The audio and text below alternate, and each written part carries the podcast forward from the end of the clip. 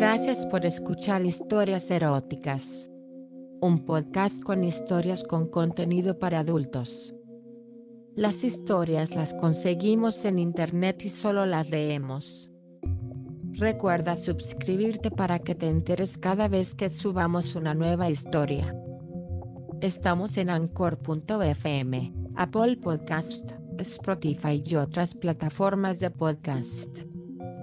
Ya estamos en Instagram como eróticas-historias y en facebook.com slash historias eróticas. También en YouTube como historias eróticas. Puedes escribirnos o enviar tu historia por escrito o en audio a historiaseroticaspr.gmail.com. Y ahora el episodio de hoy.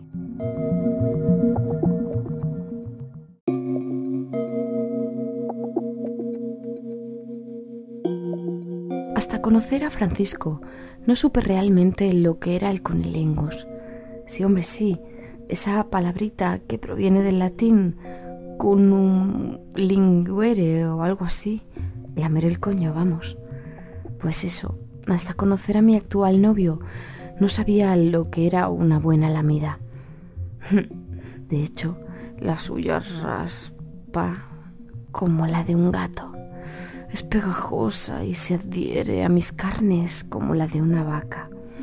Es tan grande como lo de un caballo y se mueve como la de una serpiente.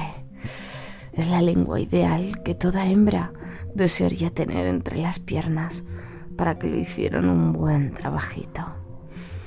Ese músculo sabe la forma de entrar en mi orificio, mientras sus labios succionan mis labios mayores y menores y su dedo me acaricia el clítoris. Ah, Francisco me da un gustazo cada vez que me chupa el coñito. Ah, que me corro sin tener que llegar a la penetración. Es más, en alguna que otra ocasión le he tenido que pedir que no me folle, que con la chupada ya he tenido bastante. Bueno, para serte sincera, en una o dos a lo sumo, pues no me gusta dejarle con el caramelo en la boca Comprendo que eso es una marranada. Después de estar dale que te pego con la lengua, su pene ya alcanza el máximo de erección y su corazón late a un ritmo próximo al infarto, por lo que paso de egoísmos y le dejo que me la meta. Tampoco va a ser una tan desconsiderada. La relación de pareja es un tira y afloja constante, por lo que unas veces por él y otras por mí, y quien no claudica de vez en cuando.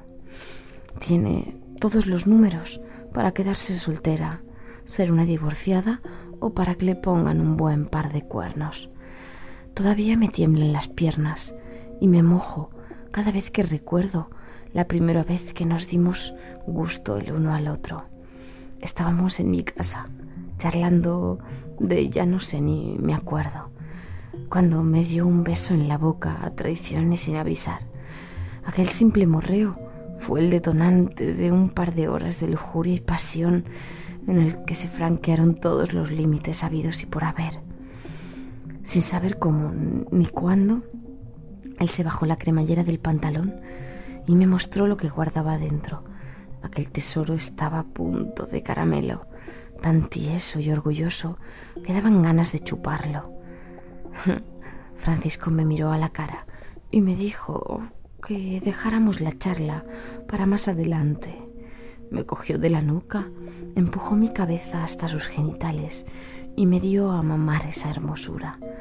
Se la comí con auténtica gula, la deseaba toda dentro de mi boca y mientras la mía y la mía ambos nos íbamos despojando de nuestras respectivas prendas hasta quedarnos medio desnudos. Nos tumbamos como pudimos en el sofá, uno encima del otro, e hicimos el 69.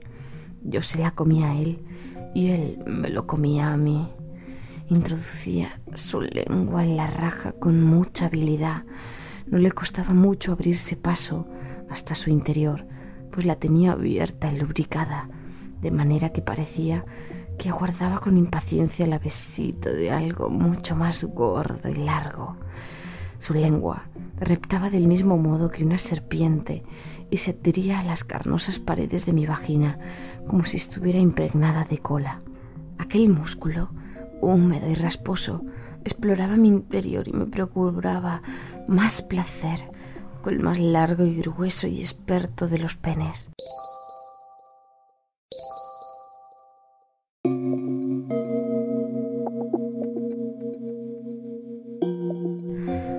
Francisco me lamió la vagina con pericia, la ensalivó y preparó para la penetración, impacientándola con tanta caricia. Estuvo un buen rato chupando mis juegos vaginales y cuando se cansó de aquel agujero, buscó otro mucho más pequeño y redondo. Se detuvo en el ojete y empujó la lengua con firmeza hasta franquear la trastienda. Me lamió el interior del culito con mucha suavidad y dulzura y me puso tan cachonda que no me hubiera importado que me sodomizara. Con tantos lametones, yo ya me había corrido un par de veces y él estaba a punto de hacerlo por primera vez en aquella noche. Se reprimía, aguantaba como podía, pues no quería hacerlo sobre mis labios. Bueno, lo cierto es que no quería hacerlo y punto sobre todo tan pronto y sin haberme follado antes, claro está. Apartó su miembro de mi boca, me cogió de la cintura, me elevó y me tumbó boca abajo. Te la voy a meter estilo perro, me dijo él con un tono bastante soez, y así lo hizo. Me la clavó en el chocho de un golpe certero e inició el mete y saca pertinente, al mismo tiempo que me acariciaba el clítoris con la mano derecha y sus testículos chocaban contra mis nalgas. Mmm, qué placer. Cómo gozaba. Tenía la almeja al rojo vivo, al igual que un pimiento morrón, mientras su pene entraba y salía a un ritmo frenético. Iba tan deprisa que no iba a tardar mucho en eyacular. Afortunadamente, hacía ya tiempo que tomaba la píldora, por lo que no me importó que lo hiciera dentro de mí. Uno, dos y tres y me inundó. Expultó tanto semen que parte de él resbaló por mis muslos. Descansamos durante un rato, vimos la televisión, tomamos un par de copas y reanudamos la conversación. Y por supuesto la volvimos a interrumpir cuando yo comprobé con la mano que la tenía otra vez tiesa. Esta vez fui yo quien tomó la iniciativa. Me levanté del sofá, me senté encima de su verga y quise cabalgarle hasta que reventara. Meneaba mi culo y mis caderas como si estuviera posesa, del mismo modo que la niña del exorcista. Estaba fuera de mí, por lo que él, para tranquilizarme, me cogió por el cuello y acercó mi boca a la suya y me dio un beso de tornillo. Su lengua, su maravillosa lengua, se enroscó en la mía y fue moviéndose en el interior de mi boca hasta rodar con suavidad la campanilla.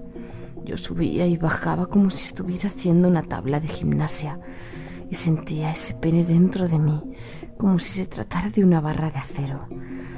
Me dolía el clítoris y las paredes de mi vagina ardían. Deseaba que me atravesara, que me partiera por la mitad, que llegara hasta el fondo y su punta saliera por mi boca. Él no podía más y no paraba de gemir.